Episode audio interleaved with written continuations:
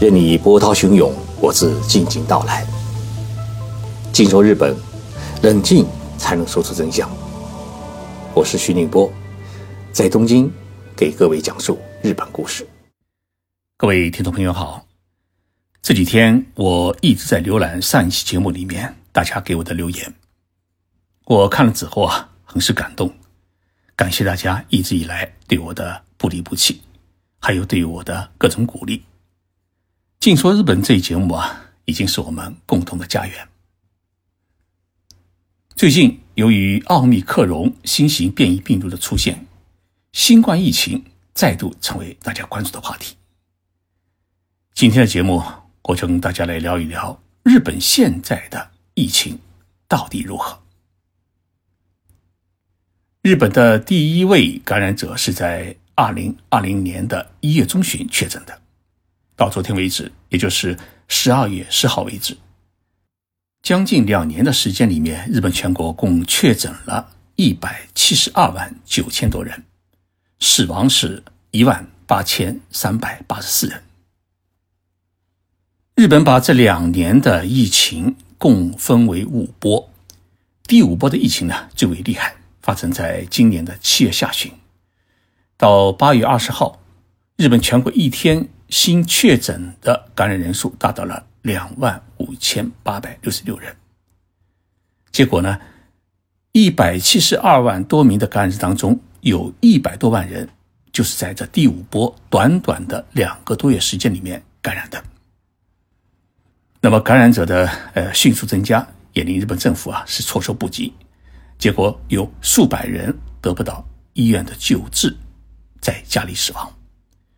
那么这也直接导致了菅义伟手下的下台。原因呢，大家也很明白，因为日本的第五波疫情啊，之所以如此凶猛，是因为流行的病毒呢是德尔塔病毒。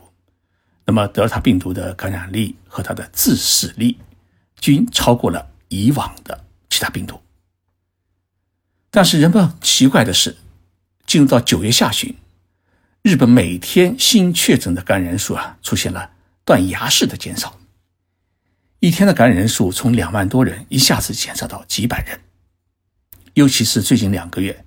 日本全国一天新确诊的感染人数一直保持在一百多人。疫情最为严峻的东京都，它的总人口有一千四百多万人，一天新确诊的人数啊，也仅仅是十人到二十人之间。那么这种平稳的状态啊，已经维持了两个多月。即使进入到冬季，新一波的疫情啊，依然还没有出现。而邻近的韩国呢，每天现在有大概七千多人感染，所以韩国的舆论称呢，说日本政府一定是在隐瞒疫情，虚报感染人数，不然一天两万多人感染的疫情，为什么一下子就没了呢？其实，日本政府要隐瞒和虚报疫情数据啊是比较难。原因很简单，因为日本全国的数据是根据各地政府公布的数据加起来的。除非要作弊的话呢，全国四七个都道府县政府要一起作弊、一起造假，那么这比较困难。那为什么日本的疫情突然就出现了平息呢？我们来看看日本的，呃，传染病学的专家们是怎么分析的。日本国立感染症研究所所长叫西田隆志，他认为呢，这第五波疫情啊，之所以出现突然的平息，是因为疫情大多数是在年轻的人群当中发生的。但是呢，因为年轻人啊，他的自身的免疫力强，在年轻人出现群体免疫之后呢，这病毒就开始没有了市场。同时，因为六十五岁以上的老年人大多呢注射了疫苗，因此呢，第五波疫情。并没有太多波及到老年人的阶层，那么这是一种观点。还有一种观点呢，是长崎大学传染病学的教授森本太郎先生的认为。他认为呢，出现感染人数的大幅减少的原因可能有两个方面。一方面呢，是日本全国的疫苗的接种率达到了百分之八十以上；另一方面呢，感染过病毒的人群出现了免疫力，而国际。医疗福祉大学的教授横田耕治，他认为呢，可能是因为进入到秋季，家庭与办公楼啊，还有商铺的空调使用率降低，这样呢，人们挤在房间里面的机会呢就减少，使得人员密集的状况得到了改善。以上的这些专家们的意见和呃观点是不是正确，谁也说不准。那么从结果上面来说，日本的疫情就这么莫名其妙的平息了。日本国立遗传学研究所和信息大学的研究小组经过了一个调查以后，他们得出了一个十分惊人的结论：说日本第五波疫情的迅速平息，并不是因为戴口罩、打疫苗、勤洗手的功劳，而是因为这个德尔塔病毒出现了自然死亡。这份研究报告在十月份发表以后，引起了国际医学界的关注和好奇。日本国立遗传学研究所的教授叫井之上，他在记者会上面说：“因为影响德尔塔病毒修复的变异酶发生了变化，所以呢，病毒很可能就因此自然死亡。”这份研究报告说，用于修复德尔塔病毒基因组合变异的变异酶发生了变化，使得呢，德尔塔病毒它无法修复其变异功能，这就导致了病毒的毒性不断的。出现了弱化，最终趋于死亡。那么这个观点啊，呃，确确实实引起了国际医学界的呃关注。大家都在研究日本人的身上是不是有种特殊的酶可以阻止德尔塔病毒的感染。那么这几天呢，还有一种新的研究成果引起了大家的注意。这研究成果说，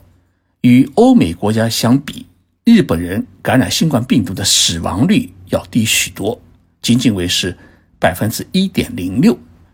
而意大利呢是高达二点六一，美国、加拿大和德国是高达一点六，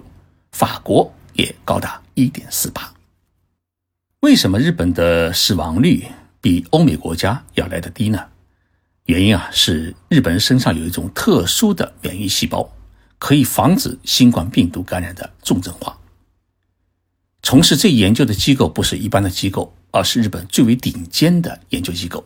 一个是日本国立的理化学研究所，另一个呢是获得2012年诺贝尔医学奖的京都大学 iPS 细胞研究所所长山中胜弥教授。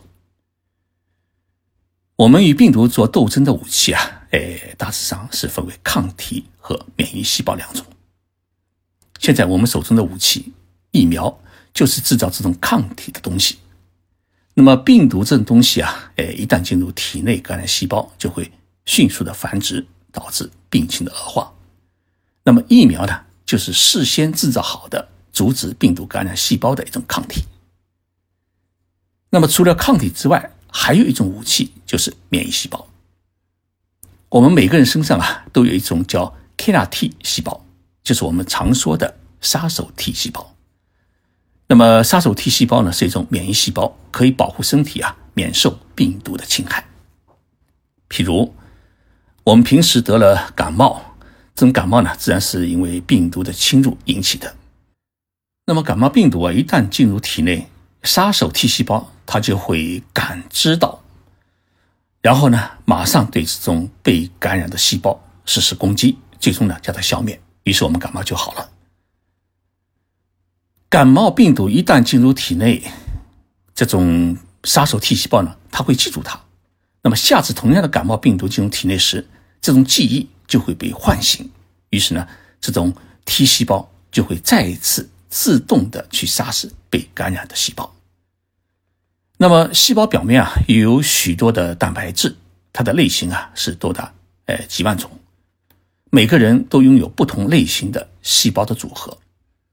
那么，细胞一旦被感染病毒以后，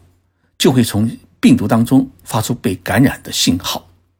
以这个信号为线索，那么杀手 T 细胞可以迅速的分辨出受感染的细胞，并对它进行攻击。所以，这个信号是非常的重要。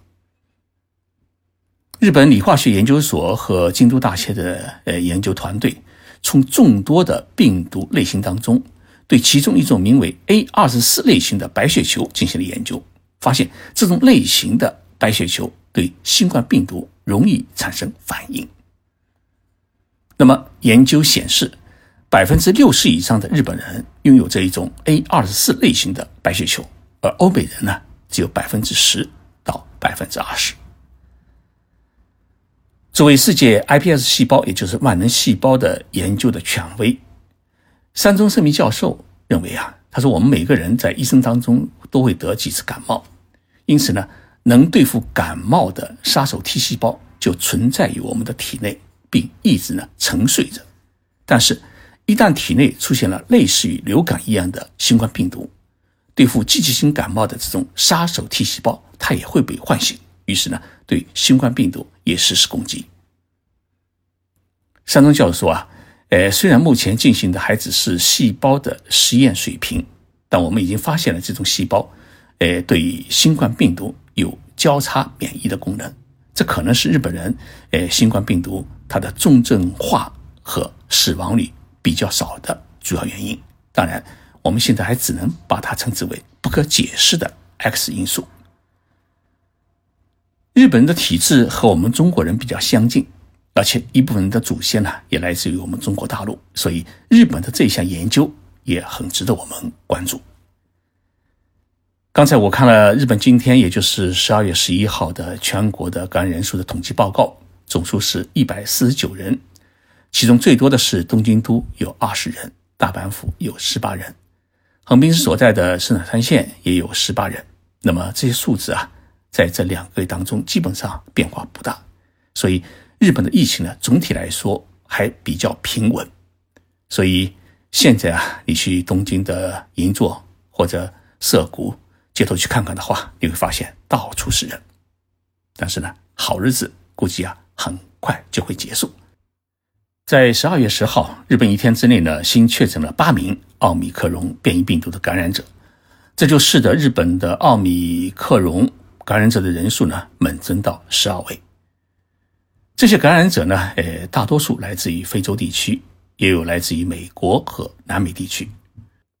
日本的传染病学专家们认为啊，如果不严格控制机场的入境人员，很可能在过完元旦新年之后，日本就会出现奥密克戎病毒的流行。所以啊，在日本的听众朋友们还得处处小心，尽量少聚会，警惕新病毒的感染。谢谢大家收听这一期的节目，我们下周三再见。